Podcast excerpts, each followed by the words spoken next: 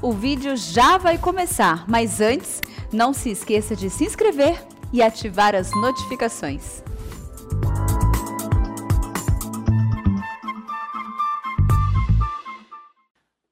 Estamos no ar, nós vamos começar aqui a nossa aula de exposição bíblica. E eu gostaria, até para ficar registrado no vídeo, de apresentar para vocês aqui, nesse aniversário de 115 anos da nossa amada Igreja Presbiteriana de Pinheiros, o livro de Atos dos Apóstolos, como o manual de missões da Igreja Presbiteriana de Pinheiros.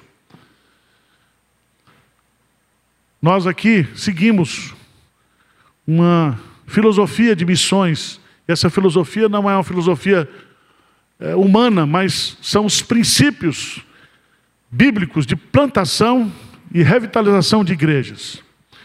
Eu quero que você abra o livro de Atos dos Apóstolos, no capítulo 1, versículo 8. E eu farei uma exposição, eu tenho aí até às 18 horas para terminar essa exposição. Eu quero apresentar dez princípios para vocês que estão no livro de Atos dos Apóstolos, que se nós colocarmos em prática esses princípios, Deus vai produzir o crescimento e a revitalização da igreja.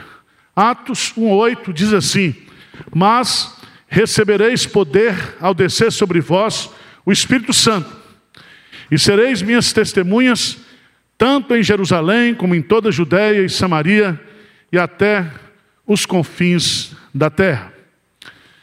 Esses dez princípios que eu vou colocar aqui, eles foram publicados estão desenvolvidos num pequeno livro chamado Plante Igrejas. Esse livro foi publicado há uns 15 anos atrás, está disponível aí na nossa livraria.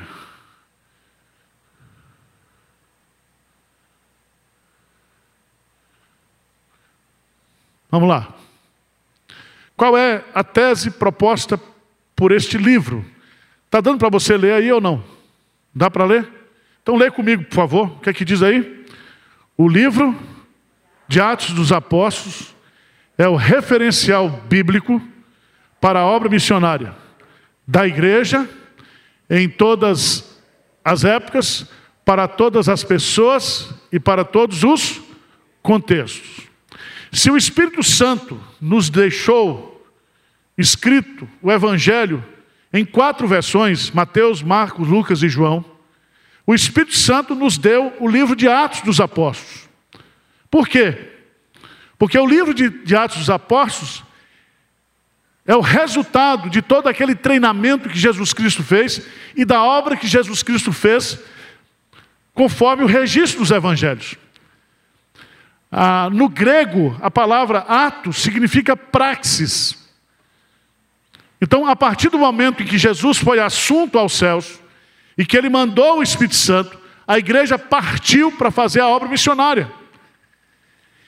Então, nós temos um livro, um livro que o Espírito Santo nos deu, está aqui na biblioteca do Espírito Santo, que é o livro de Atos. E eu posso estudar esse livro e tirar desse livro princípios que, se eu colocar em prática na igreja, Deus vai produzir o crescimento da igreja, a revitalização da igreja. Não adianta copiar modelos de igreja. Não adianta você querer implantar aqui em Pinheiros o modelo da Coreia, o modelo americano. Tá certo? O modelo da Igreja Batista de Água Branca é diferente do nosso aqui. Não adianta copiar modelos de igreja, estratégias de igreja. Você tem que colocar em prática o quê? Princípios espirituais.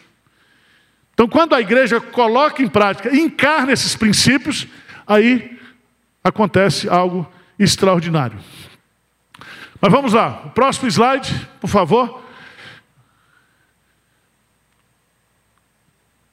Quando Lucas escreveu o livro de Atos, ele escreveu o Evangelho, escreveu o livro. Veja lá, por favor, em Atos dos Apóstolos, capítulo 1, versículo 1. O que é que diz lá? Atos, capítulo 1, ele diz: Escrevi o primeiro livro, ó Teófilo. Qual é o primeiro livro, irmãos? O Evangelho de Lucas. Escrevi o primeiro livro, ó Teófilo. Teófilo é um personagem para o qual está sendo destinado o livro. Nós não sabemos quem é esse homem, não há nenhum registro histórico sobre a sua pessoa. Mas ele diz assim: relatando todas as coisas que Jesus começou a fazer e a ensinar. Até o dia em que, depois de haver dado mandamentos por intermédio do Espírito Santo aos apóstolos, que escolheram foi elevado às alturas. A estes, depois de ter padecido, se apresentou vivo, com muitas provas incontestáveis, aparecendo durante 40 dias, falando das coisas concernentes ao reino de Deus. Preste atenção.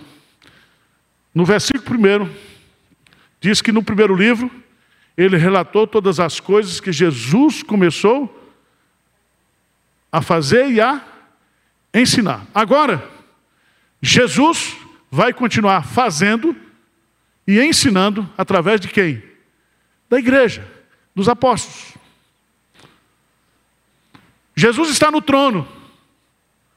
Jesus está entronizado, ele é Senhor. Mas a sua igreja está no campo missionário. E ele continuou o quê? Fazendo, abençoando essa igreja que está no campo missionário. Há muitos comentaristas bíblicos que discutem quais são os propósitos de Lucas. E há consenso que há dois propósitos fundamentais no livro de Atos. Quando você escreve um livro, você escreve com um propósito. Não é isso? O primeiro propósito qual é? Relatar o crescimento da igreja. A igreja que começou em Jerusalém, em Atos 2, e chegou até Roma, Atos 28. Então Lucas vai relatar o crescimento da igreja em 30 anos. Como o cristianismo deixou de ser uma religião de 12, de uma pequena comunidade de 120 pessoas, e passou a ser uma grande influência no Império Romano, ou no Império Greco-Romano. Segundo, oferecer princípios para o crescimento da igreja, uma espécie assim de manual de missões. Vamos correr. Próximo slide, por favor. Quais são os princípios espirituais que estão contidos nesse princípio maior do crescimento da igreja? Repete comigo aí, esses cinco tipos de crescimento. Quais são? Crescimento o quê? Geográfico, crescimento numérico, crescimento espiritual, crescimento verdadeiro e crescimento o quê? Rápido. Crescimento geográfico. Diz que a igreja começaria em Jerusalém e iria até os confins do quê? Da terra. Lucas vai mostrar também que essa igreja que começou com 120, lá em Atos capítulo 1, veja aí em Atos capítulo 2, por favor. Atos 2. Depois que o sermão foi pregado, Atos 2, 41, diz assim: Então os que lhe aceitaram a palavra foram batizados havendo um acréscimo naquele dia de quase o quê? 3 mil pessoas. Então é 3 mil mais 120. Veja lá, em Atos dos Apóstolos, no capítulo 5.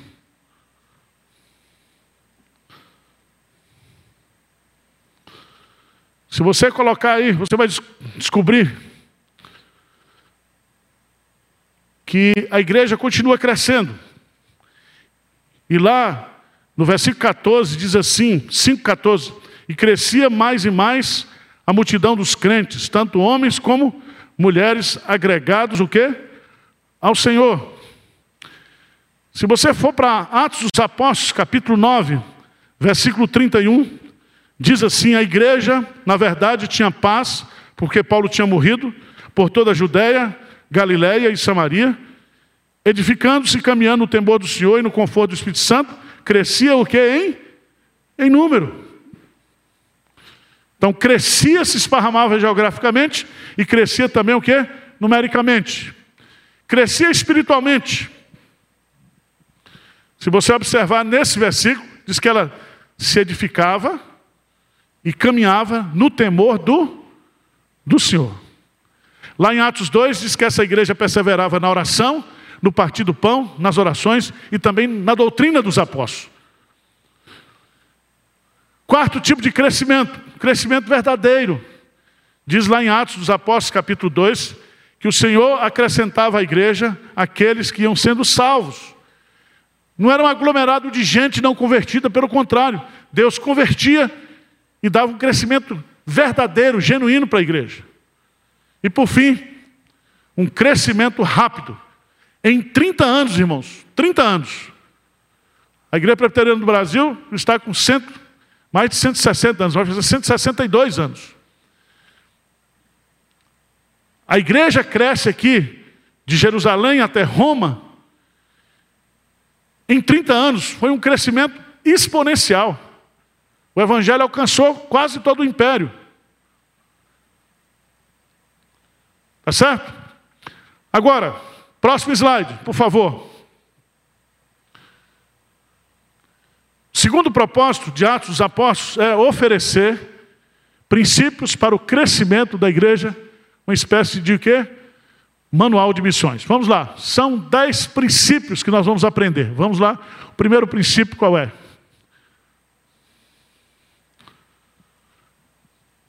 Primeiro princípio. Está dando para ler aí? A obra missionária é o quê? A prioridade da igreja. O que é a prioridade da igreja? A obra missionária. Os bancos têm como prioridade o quê? Ganhar dinheiro. Magazine Luiza, Casas Bahia, vender geladeira, vender tudo agora, está vendendo tudo. Qual é a razão de ser da igreja? Para que, que a igreja existe? Para realizar o que? A obra missionária. Ide por todo mundo e pregar o evangelho a toda criatura. Fazer discípulo de todas as nações. Por isso que nesse texto aqui você tem as declarações, a autoridade, a capacitação, a esfera, a mensagem e as atividades. Por que, que a igreja de Pinheiros tem crescido, irmãos? Porque ela tem priorizado o que é a obra missionária. A obra missionária. É impressionante, impressionante. Nós crescemos aqui na sede, nós crescemos em todas as congregações. Eu fiquei impressionado ontem em Miguelópolis, porque o templo para 250 pessoas estava lotado e a rua estava cheia de um lado e de outro, o povo assistindo no telão do lado de fora da igreja. Deus tem dado crescimento à igreja. Quando a igreja trabalha, quando a igreja semeia, ela é o quê? Ela colhe. Por que, que igrejas que estão morrendo? Por quê? Porque não estão no foco que missionário. Igreja que não evangeliza não é evangélica. Pode, você pode dar qualquer nome, mas não é. Tá certo? Então, isso é uma prioridade nossa aqui na Igreja Presbiteriana de Pinheiros. Segundo princípio, vamos lá. Próximo slide. Qual é? O Espírito Santo é o que? O executivo da obra missionária. Quem é que faz a obra, irmãos? O Espírito Santo através de, de nós. A nossa suficiência vem de Deus. E aí é muito importante nós entendermos isso, porque se a obra missionária é produzida, motivada, dirigida e capacitada por Deus, por intermédio do Espírito Santo, nós temos que nos submeter à direção do, do Espírito Santo. Não é a visão do pastor, não é a visão do conselho, é a visão de quem? Do Espírito Santo. Isso em Atos é muito claro, há muitos textos que mostram isso, mas eu queria que você fosse lá para Atos 16, por favor, rapidinho. Atos 16. Versículo 6 diz assim: e percorrendo a região frígio-gálata, tendo sido impedidos pelo Espírito Santo de pregar a palavra na Ásia, quem foi que impediu de pregar? Hein? O Espírito Santo. Defrontando Mísia, tentava ir para a Bitina, mas o Espírito de Jesus não o permitiu. O que é que Paulo está nos ensinando aqui? O que, é que Lucas está nos ensinando? É que quem dirige a obra é o. Não é o que eu quero, é o que o Espírito Santo quer. E tendo contornado Mísia, desceram a Trode, à noite sobreveio a Paulo uma visão, na qual um varão macedônio estava de pé e rogava, dizendo: Passa a Macedônia aí, ajuda. Assim que teve a visão, imediatamente procuramos partir para aquele destino, concluído que Deus os havia chamado para lhes anunciar o Evangelho. Que coisa fascinante. O Espírito Santo é quem conduz a igreja. Vocês se lembram que alguns anos atrás a gente estava querendo comprar um galpão lá no Jaguaré. tentamos, tentamos, tentamos, tentamos, não conseguimos. Dois anos de negociação. Então, às vezes a gente cai para um canto, mas Deus não quer que a gente vá para lá. É Deus que conduz a vida da igreja. É o Espírito Santo que é o executivo da obra missionária. Terceiro princípio, irmãos, em Atos, a oração é o que? A chave para a obra missionária. Irmãos, igreja que não ora não vai para frente. A oração é o recurso que Deus nos dá para que nós possamos experimentar o seu poder. Eu gosto daquela frase do pastor Hernandes que ele diz que a oração, de uma certa forma, conecta né? o altar com o trono. A oração é uma declaração de incompetência, de impotência diante das lutas que a igreja tem. E quando você vai para Atos dos Apóstolos, tudo era resolvido como? Com oração. Vamos lá para Atos dos Apóstolos, capítulo 12. Há uma perseguição contra a igreja. Herodes persegue a Tiago e a Pedro. Herodes mata a Tiago. Pedro está preso. Mas veja lá no versículo 5 de Atos 12, o que, que diz? Pedro, pois, estava guardado no cárcere. Mas o que, que aconteceu? Mas havia o que?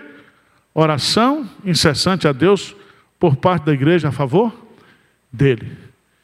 O que, que acontece quando a igreja ora? Deus mandou o livramento, Deus mandou o anjo, Deus tirou Pedro da prisão, esse mesmo anjo vai lá e faz o serviço e mata Herodes. Quem é que dá ordem aos anjos? Salmo 91. Quem é? Deus. Ele dará ordem aos seus anjos a teu respeito. Não foi a igreja que mandou o anjo. Foi Deus que mandou o anjo. Quem comanda os exércitos celestiais é Deus. Mas Deus mandou o anjo, porque a igreja o quê? Orou. Orou. Nós não podemos ir adiante, nós não podemos ser igreja. A igreja, ela é conhecida como a casa de oração. Nós não vamos a lugar nenhum se nós entendermos que a oração é a chave. A chave que abre os tesouros do céu, a chave que nos conecta com o trono de Deus, a chave que reúne a nossa impotência com a onipotência divina. Irmãos, por que, que o diabo faz tudo para a igreja não orar? Porque o diabo sabe que a oração é de extrema importância para o avanço da igreja. Você pode, o diabo deixa você fazer tudo, mas quando você resolve orar, o diabo trabalha contra você. tá certo? Atos dos Apóstolos é um manual de oração. A oração era o segredo espiritual que alimentava a comunhão espiritual da igreja primitiva com Deus. Vamos para o quarto, quarto princípio, Atos dos Apóstolos. O homem, ele é o método de Deus para a obra missionária. Veja bem, irmãos, Deus não unge o teclado. Deus unge o homem que toca o quê? O teclado. O Espírito Santo não entra no teclado. O Espírito Santo está presente naquele que toca o pedreiro. Preste atenção nisso, porque o livro de Atos vai nos mostrar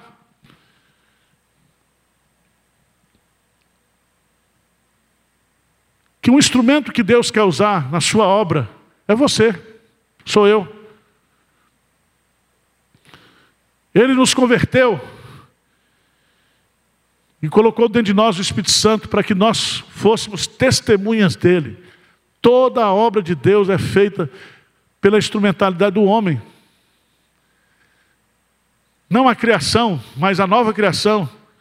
O Deus que predestina os fins, ele predestina também os meios. E os meios de Deus evangelizar o mundo, construir a sua igreja, é através da instrumentalidade humana. O livro de Atos vai mostrar histórias de, só de gente. Não tem história de bicho, tá certo? Não tem história de tecnologia, não tem história de influência política, não tem história de partido político, não tem história de bandas musicais. O livro de Atos dos Apóstolos vai mostrar que Deus usa pessoas. Deus usa Pedro como homem-chave, Deus usa Paulo como homem-chave, mas Deus usa Estevão, Deus usa Dorcas, Deus usa Lídia. Tá certo? Deus usa pessoas estratégicas. Ele usa pessoas como o sobrinho de Paulo, que ninguém sabe qual é o nome dele. E ele vai lá e alerta Paulo que uma trama está sendo urdida para matar Paulo. O livro de Atos dos Apóstolos é o livro que conta gente sendo usada por Deus. Por que, que nós estamos aqui hoje, como igreja de Pinheiros? Vocês viram o videozinho? Porque um grupo de irmãos saiu lá, Campos Elíseos, e veio evangelizar o bairro de Pinheiros. A igreja, a história da igreja, é a história de gente que é usada por Deus. Irmãos, nós não precisamos de métodos, nós não precisamos de estratégias, nós precisamos de gente consagrada, de Senhor, usa-me. Lembra o que, é que Deus disse para Moisés? Moisés, o que, é que você tem em suas mãos? Hã? A vara. Ele diz, então, joga aí. Deus tem colocado nas nossas mãos oportunidades. Deus tem colocado nas nossas mãos muitas coisas. E nós precisamos estar atentos para isso. Quinto princípio. Vamos lá. Quinto princípio em Atos dos Apóstolos. A pregação é o meio divino para promover a obra missionária. 30% do livro de Atos dos Apóstolos são sermões. O primeiro sermão que é pregado está em Atos 2. Atos capítulo 2. A fé vem pelo ouvir, e ouvir o quê? A palavra de Deus. Veja lá em Atos capítulo 2, versículo 37. Diz assim: ouvindo eles essas coisas. O que são essas coisas? O sermão que Pedro pregou sobre a vida de Jesus, a morte de Jesus, a ressurreição de Jesus, a expiação de Jesus, a ressurreição de Jesus e a exaltação de Jesus. Ou seja, Pedro pregou os fatos históricos relacionados ao conteúdo do Evangelho, porque o Evangelho é Jesus, o Evangelho de Deus é a história de Jesus, os fatos ligados à pessoa de Jesus. Então, quando eu comunico isso, quando eu prego isso, o Espírito Santo produz o quê? Conversão. Ide e pregai o Evangelho a toda criatura. Não diz ide e dançai o Evangelho. Ide e pregai. Paulo diz a Timóteo: Timóteo, conjuro-te perante Deus, Jesus Cristo, que há de julgar vivos e mortos, que você pregue o quê? A palavra, a tempo e fora de tempo. Haverá um tempo que as pessoas não suportarão essa doutrina, mas cumpre cabalmente teu ministério, faz a obra de um evangelista. E o evangelista prega o evangelho. Eu não sei porque você está aqui na igreja. Por que você veio para Pinheiros? Mas grande parte das pessoas que a gente entrevista aqui, dizem, pastor, eu vim aqui porque aqui eu estou aprendendo Bíblia. Aqui se prega o Evangelho. Aqui se prega a palavra de Deus. Irmãos, o que alimenta o crente é a palavra. Não é profetada, não, tá? Não é campanha das sete semanas campanha da chave da casa, campanha disso, campanha daquilo. O que sustenta o crente é a palavra de Deus. É a palavra de Deus que restaura a alma, que alegra o coração, que ilumina os olhos. Deu para entender o negócio? É desse jeito. E a palavra de Deus, ela é pregada de forma simples. Quem é o pai da comunicação? Deus. Por que, que Deus não pegou lá Moisés, né? E fez nascer o Bill Gates na época lá. Bill Gates, aquele da Microsoft. Podia botar um telão no Monte Sinai, não dava para botar? Luzes, gelo seco. Podia ou não podia? O que é que Deus faz? Deus escreve a sua lei onde? Na pedra. Por quê? Que é que significa pedra? Passarão os céus e a terra, mas a minha palavra não passará. Então é a palavra escrita, a palavra pregada, que produz a conversão, que produz o alimento, a alimentação da igreja. Somente as Escrituras é o lema da reforma. Sexto lugar, sexto, sexto princípio, em Atos dos Apóstolos. O que, é que diz aí? A igreja local, ela é a base para a plantação de novas igrejas. Se você observar Atos dos Apóstolos, capítulo 13, vamos lá, rapidamente. Atos dos Apóstolos, capítulo 13.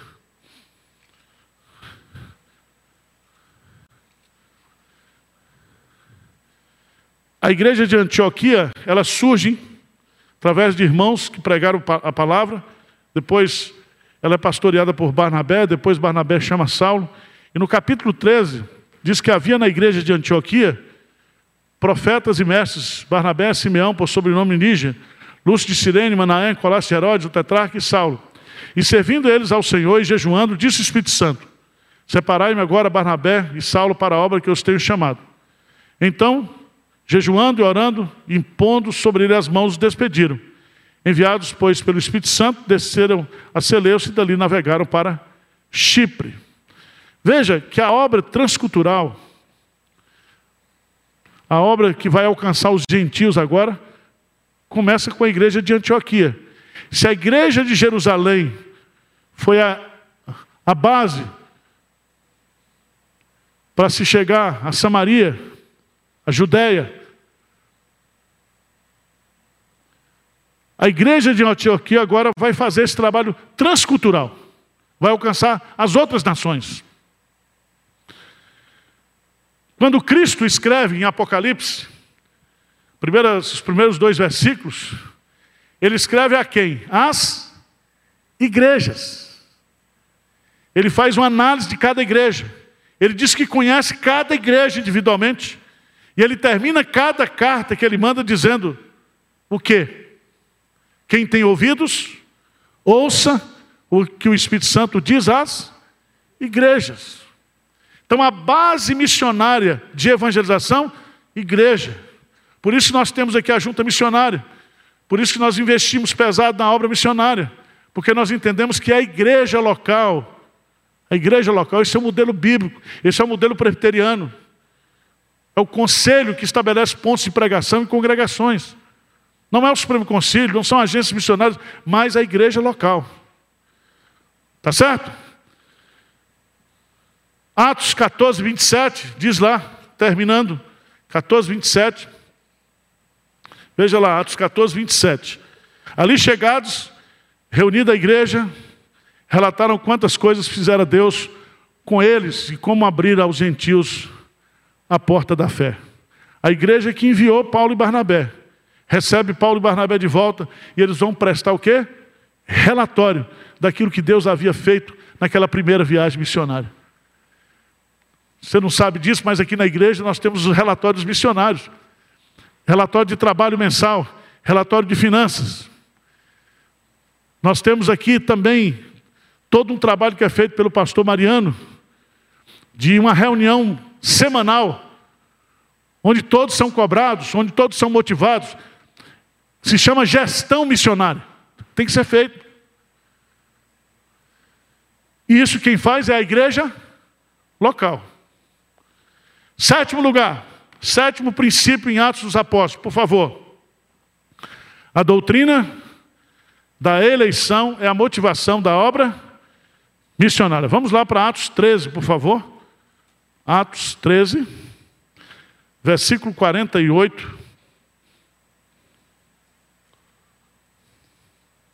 Que, que diz Atos 13, 48?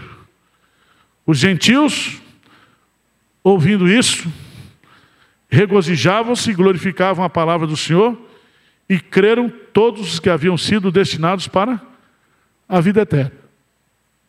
Preste atenção que o crer não é a causa, o crer aí é a consequência. Eles creram porque foram o quê? Destinados. Irmãos, a doutrina da eleição, ela não é a doutrina do diabo, não, tá? Como diz Malafaia. É a doutrina do amor. Porque se Deus não tivesse escolhido a mim e a você para a salvação, nós não estaríamos aqui. Só existe salvação, só existe possibilidade de salvação porque Deus escolheu. E porque Ele escolheu, Ele mandou Jesus Cristo. E porque Ele escolheu e Jesus Cristo redimiu, Ele mandou o Espírito Santo para nos converter. Há uma sequência. Aos que Deus predestinou, a esse também chamou. E aos que chamou, a esse também justificou. Abra sua Bíblia lá, por favor. Em 2 Timóteo capítulo 2. 2 Timóteo capítulo 2.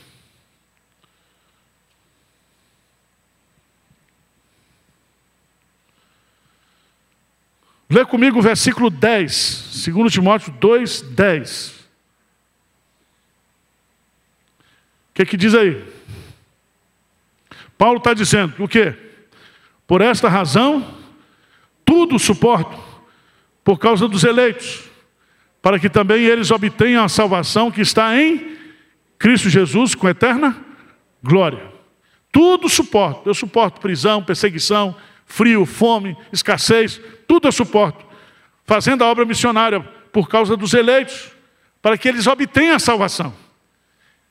Veja lá em Tito, capítulo 1, só virar a página. Ele diz assim: Paulo, um servo de Deus e apóstolo de Jesus Cristo, para promover a fé que é dos eleitos. O Deus que elege é o Deus que dá fé. Porque a fé é um dom de Deus. Você não tem fé, naturalmente. A fé salvadora vem de Deus. E essa fé salvadora, ela é exclusiva dos eleitos. E como é que essa fé ela é promovida? Através da pregação do Evangelho. Paulo pregava o Evangelho, o Espírito Santo dava fé para que as pessoas o quê? Se convertessem. É desse jeito. A salvação vem do Senhor. Vamos para oitava, o oitavo princípio que nós aprendemos em Atos dos Apóstolos. Abre a sua Bíblia em Atos 14, versículo 22. Atos 14, 22. Missões acontecem em tribulações. O evangelho pregado pelos apóstolos, pregado por Jesus Cristo, não é o evangelho da prosperidade, é o evangelho da tribulação. Você nunca foi tão atribulado depois que você aceitou a Cristo. O diabo se importava com você. Mas depois que Jesus fez uma obra na sua vida, você passou a ter uma vida o quê? Atribulada. Veja aí, Atos 14, vamos ler juntos, versículo 22. Atos 14, 22, o que é que diz? Vamos lá, gente. E promovendo-lhes, não, fortalecendo a alma dos discípulos, exortando-os a permanecerem firmes na fé e mostrando que através do que nos importa entrar no reino de Deus. Não são poucas, não. São o quê? Muitas. É tribulação em casa, é tribulação no trabalho, é tribulação na igreja, é tribulação no percurso de ir para a igreja, de ir para o trabalho. É uma coisa danada, irmãos. O crente não tem sossego. Quando você vê um crente muito tranquilo, é porque não está muito. Né? a vida do crente é atribulada. Veja, por favor, Tiago, capítulo 1. Tiago, capítulo 1, por favor. Nós vamos ler Tiago, capítulo 1. Tem uma promessa de Deus maravilhosa aqui. Versículo 12. Tiago 1, 12. O que que diz? Hein? Bem-aventurado o homem que suporta com aprovação, porque depois de ter sido aprovado, receberá a coroa da vida, a qual o Senhor prometeu aos que o amam. Presta atenção, porque aqui bem-aventurado o homem que suporta com perseverança a provação. Provação é a vida toda, tá, filho? Eu não queria dar essa notícia ruim para você, mas é, a vida do crente é provada. Mas ela é provada não para ser reprovada, para ser o quê? Aprovada. Para você receber o quê? A coroa da justiça. Então, esse negócio de dizer crente não fica doente, crente não tem problema, isso é conversa fiada. Fiada. O crente vive debaixo de problema, de luta, né, de pressão. Aliás, pastor Watmani, ele tem um livro muito interessante que diz que a vida cristã só funciona sob pressão. E ele lembra da locomotiva. Lembra daquelas locomotivas antigas? Como é que elas funcionavam? Elas tinham que ter o, o fogo, o carvão, e aquilo dava o que? A pressão.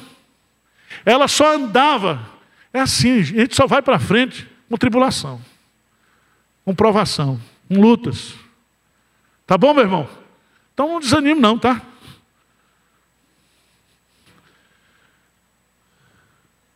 Nono, nono princípio. Dinheiro não é empecilho para missões. Se você ler o livro de Atos todinho, você não vai descobrir a igreja falando de dinheiro, brigando por causa de dinheiro. Tá certo? O que é dono do dinheiro? É Deus. E ele manda o dinheiro na hora certa. E Hudson Taylor tem um pensamento que ele diz: o trabalho de Deus feito à maneira de Deus, nunca faltam o quê? Os recursos de Deus. Quando Pedro e João eles vão entrar no templo, na porta do templo, tem lá um paralítico e ele diz: nem prata nem ouro nós temos, mas aquilo que tem, isso o quê? Te dou, levanta-te e anda. Você não vai ver aqui em nenhum momento dizendo que a obra deixou de ser feita porque faltou dinheiro. Não vai encontrar. Não existe nenhum versículo da Bíblia pedindo para você orar, pedindo dinheiro para a obra missionária. Não existe. Lá Jesus disse que nós devemos orar ao Senhor da Seara, porque a Seara é grande e os trabalhadores são poucos. Rogai, pois, ao Senhor da Seara que mande o quê? Trabalhadores. Porque os recursos de Deus não faltam. Não falta. Está vendo essa cadeira que você está sentado aí? Aqui? Aí? Quem fez a campanha foi o marido da Adelina, chamado Milton. Essa cadeira custou 10 de 24, 240 reais. Tinha o carnê das Casas Bahia. E a gente, quando construiu, não tinha dinheiro. E a gente diz: compre sua cadeira, senão você não vai sentar no novo templo. né? Você está sentado aí. Né? Às vezes você está sentado numa cadeira que você nem pensou que alguém foi usado por Deus lá para lhe abençoar. Irmãos, fica tranquilo. Passa no próximo slide aí, por favor. O Espírito Santo e o dinheiro em Atos. Ele é o Senhor dos nossos bens. Ele não precisa de dinheiro para agir. Pode colocar. Ele providencia o dinheiro para fazer a obra. Ele julga como nós ofertamos o dinheiro. Lembra de Ananias e Safira? Mentiu, foi fulminado. Você já pensou se hoje fosse fulminado os crentes que mentem com dinheiro na igreja? Ia ficar pouca gente viva, viu? Mas também nós não temos apóstolo hoje para fulminar, né? Então, mas o que é bonito você descobrir isso no livro de Atos. Terminando, irmãos. Décimo princípio que nós aprendemos em Atos dos Apóstolos. Vai lá. Próximo slide. Ali dizer não pode ser comprado por dinheiro, porque lembra que o Barjonas lá queria comprar o poder do Espírito Santo? Simonia, né? Simão, Barjonas. Ele falou para Pedro: daí, eu, quanto é que eu preciso comprar e pagar? Eu quero essa franquia espiritual aí, para eu poder agora botar a mão e também o cara receber o Espírito Santo. Mas não é assim. Próximo slide agora para encerrar. Missões são o quê? Ações. Atos dos apóstolos significa praxis dos apóstolos. Nós precisamos parar de ser estudiosos de missões, mas devemos ser o quê? Missionários. Tem gente que lê tudo sobre missões, estuda sobre missões, faz curso de evangelismo, faz treinamento de evangelismo, faz não sei o quê, evangelismo explosivo, evangelismo sem, sem explosão, evangelismo de amigo, mas não evangeliza. Uma das coisas que a gente aprendeu aqui, irmãos, nesses, nesses anos, na obra missionária, é que a gente, não tem que, a gente tem que fazer. Chega na cidade, aluga uma, uma, um prédio lá, põe a placa, bota cadeira, bebedouro, departamento infantil, contrata o obreiro e diz: ah, vai trabalhar, meu filho. Fazer com intencionalidade. Não é ficar discutindo missões. Tá certo? Então, eu queria deixar isso para você, principalmente você que está chegando aqui na igreja de Pinheiros. Esse livro, Plante Igrejas, traz para a gente dez princípios que norteiam o conselho dessa igreja, que norteiam a visão dessa igreja quanto à questão da obra missionária. Que Deus abençoe sua vida. Que Deus o torne consciente de que você é um missionário, que a igreja tem uma missão para cumprir missão de pregar o Evangelho a toda criatura. Vamos ficar de pé? Vamos orar?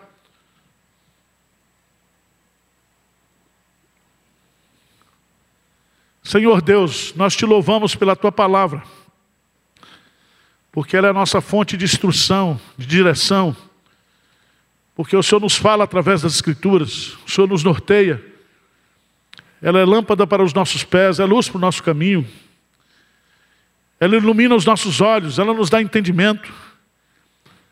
Pai, que essa igreja, a Igreja Pretende de Pinheiros, continue firme, fazendo a obra fundamentados na palavra do Senhor. E que cada membro, cada crente que se agrega aqui nesta igreja, possa vestir essa camisa, possa entender que sem esses princípios da tua palavra, nós não devemos e não podemos ir a lugar nenhum. Continue abençoando a obra missionária, os nossos campos missionários, nossos obreiros, as famílias dos obreiros, e que nós tenhamos um ano exponencial de colheita, de vidas sendo salvas, ganhas e batizadas para Jesus. Essa é a nossa oração humilde que nós fazemos no nome de Jesus. Amém.